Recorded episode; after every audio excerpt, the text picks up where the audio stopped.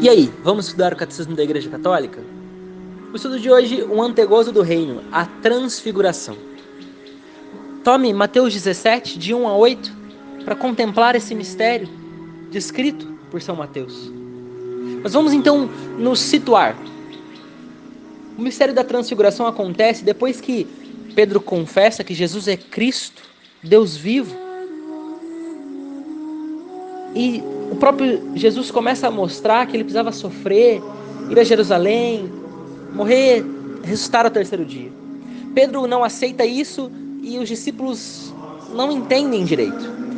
É nesse contexto que Jesus escolhe Pedro, Tiago e João e sobe a montanha. O rosto e as vestes de Jesus tornam-se fulgurantes. E também, naquele momento, aparece Moisés e Elias. Vamos entender um pouco sobre isso. Sobretudo, no número 555 do Catecismo, vai, vai nos dizer que, por um instante, Jesus ele mostra a sua glória divina, assim confirmando a confissão de Pedro.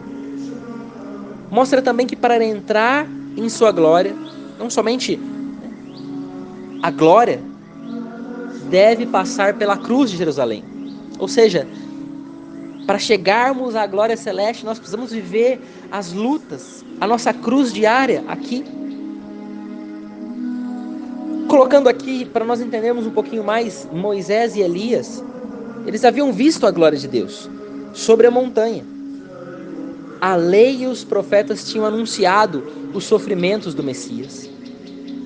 Então aqui contextualiza tudo aquilo que eles já haviam anunciado e que eles estavam contemplando que Cristo ia passar. A paixão de Jesus é sem dúvida a vontade do Pai. Olha o que vai dizer São Tomás de Aquino. A Trindade inteira apareceu. O Pai na voz, o Filho no homem e o Espírito Santo na nuvem clara. No número 556, nós vamos entender algo importantíssimo. No limiar da vida pública de Jesus, o batismo. No limiar da sua Páscoa, a transfiguração. E agora Santo Tomás de Aquino nos explica esses mistérios para a nossa vida. Preste bem atenção. Pelo batismo de Jesus, foi manifestado o mistério da primeira regeneração. Ou seja, esse primeiro mistério da nossa regeneração é o batismo.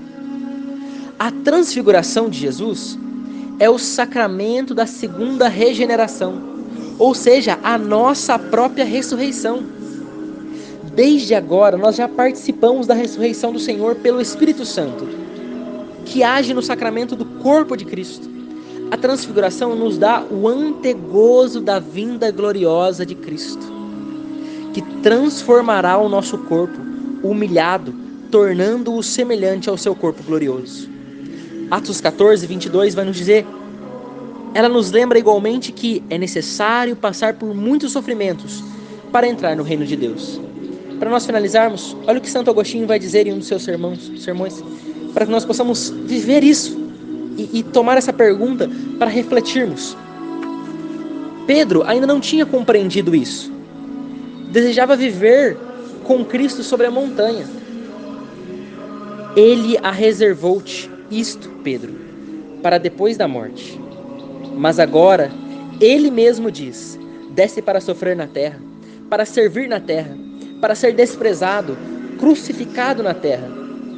A vida desce para fazer matar, o pão desce para sentir fome, o caminho desce para se cansar na caminhada, a fonte desce para ter sede. E tu recusas a sofrer? Cresçamos nesse mistério da transfiguração e vivamos aqui os sofrimentos para buscar, sobretudo, a glória celeste. Santos, sermos santos.